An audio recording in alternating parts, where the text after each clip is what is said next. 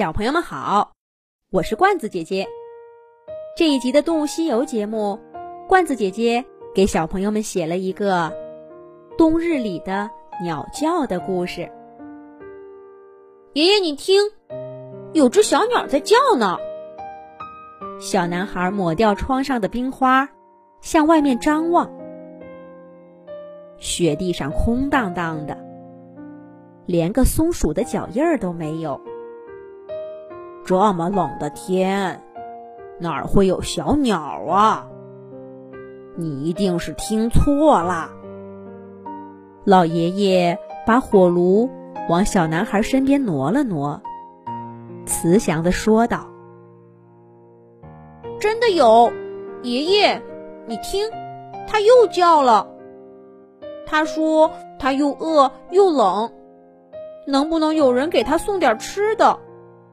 不行，我要去看看。小男孩说着，抓起一把米，拎着自己的小水壶，就往外跑。老爷爷拿着帽子、围巾和手套追上去。一边跑一边喊：“等一下，等一下！”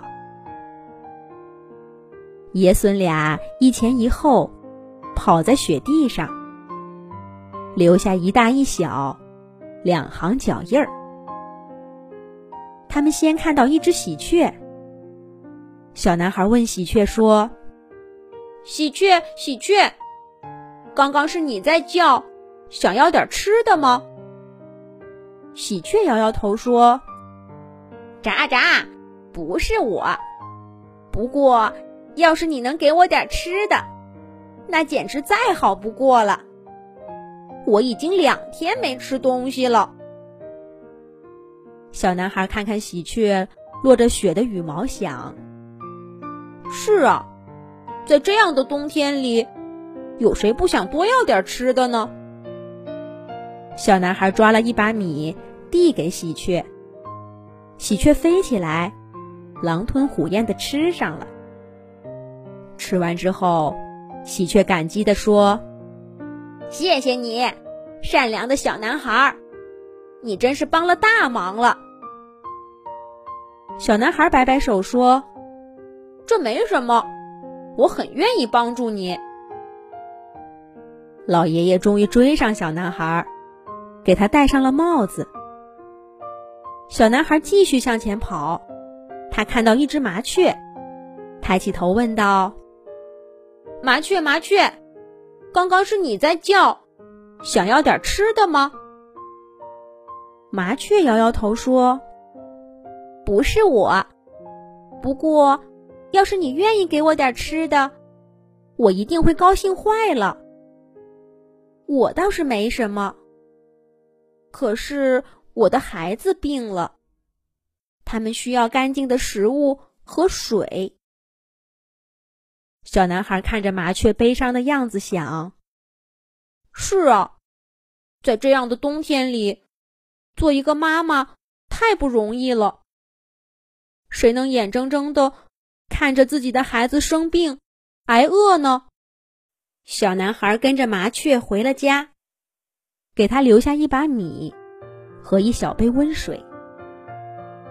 麻雀的孩子吃了东西，又喝了水，感觉好多了。他们向小男孩道谢。小男孩摆摆手说：“这没什么，我很愿意帮助你们。”老爷爷追到麻雀家里，给小男孩戴上手套。小男孩又向前跑了。这一次，小男孩看到一只乌鸦。乌鸦正叼着一颗橡果向天上飞。小男孩问道：“乌鸦，乌鸦，刚刚是你在叫，想要点吃的吗？”乌鸦放下橡果，回答说：“不是我，不过要是你愿意给我点吃的。”我简直不知道该说什么好。这里所有的乌鸦都在挨饿。我刚刚找到一颗橡果，正愁怎么给大家分呢。小男孩看着乌鸦着急的样子，想：在这样的冬天里，还这么惦记着伙伴们，我的确应该帮帮这只乌鸦。乌鸦看小男孩答应了，高兴的发出了呼唤。不一会儿，十几只乌鸦从四面八方飞过来。小男孩把所有的米和水都给了他们。所有的乌鸦都吃饱了。小男孩的小脸蛋冻得红彤彤的，他心里面却美滋滋的。在这样的冬天里，他帮助了许多动物朋友。只是，他还没有找到那只求救的小鸟。老爷爷气喘吁吁的跑过来，给小男孩围上围巾。对他说道：“走吧，回家吧。再待一会儿，咱们该冻坏了。”